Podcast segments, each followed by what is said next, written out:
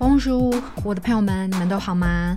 欢迎收听 Lumiere a b a h i 光之巴黎 Podcast 频道，我是 Iris。今天要跟大家聊一聊人类图喉咙中心。喉咙中心呢，顾名思义就是在喉咙的位置。喉咙呢，也是代表喉轮，喉轮主张创造。那喉咙中心呢，也跟表达显化有关。喉咙中心的部分呢，有百分之七十的人在喉咙中心都是有定义的，那就是有百分之三十的人喉咙中心是没有定义的。有颜色的喉咙中心的人呢，有自己固定的说话以及行动的方式。那喉咙中心空白的人呢，容易被环境所影响啊，例如容易被环境制约而去采取一些行动或者是表达。可以看见喉咙中心闸门非常的多，总共有十一个闸门。那虽然我的喉咙中心没有定义，但是呢，我有三个闸门，分别是六十二号闸门、三十五号闸门以及四十五号闸门。那我可以跟大家呃大概介绍一下这三个闸门的个别的意义，以及我对这三个闸门的感觉。六十二号闸门呢，其实是跟细节有关。对我来说，其实我真的还蛮善于处理细节。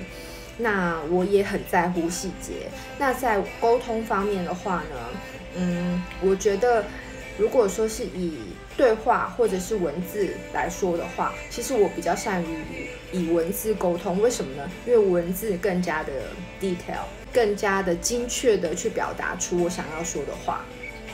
那三十五号闸门呢，其实跟呃经验跟解决有关。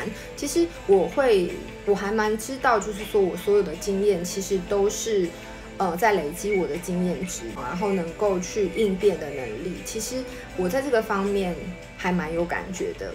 另外是四十五号闸门呢，因为是红色的，它是金钱线的一半。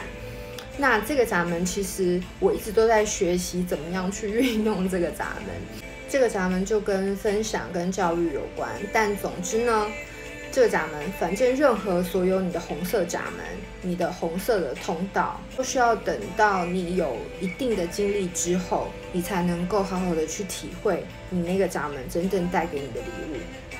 所以我愿意去好好的等待它。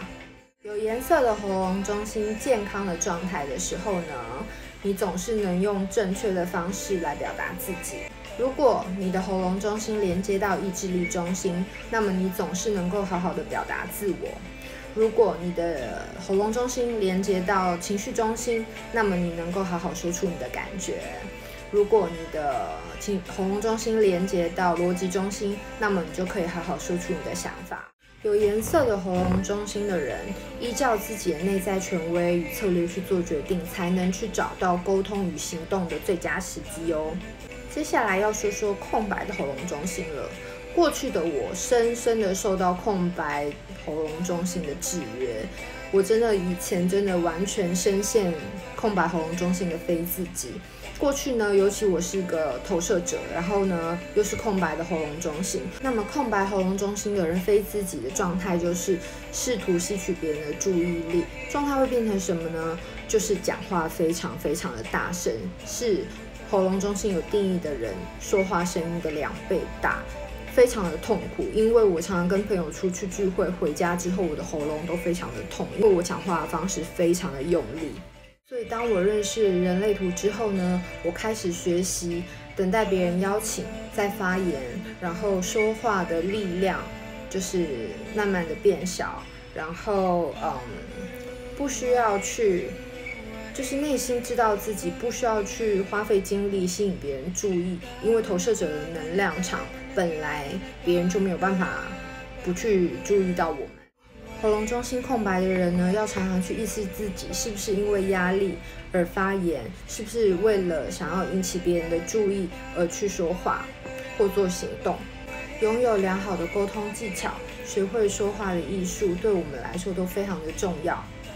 看看自己的人类图，回到我们的内在权威与策略来做决定吧。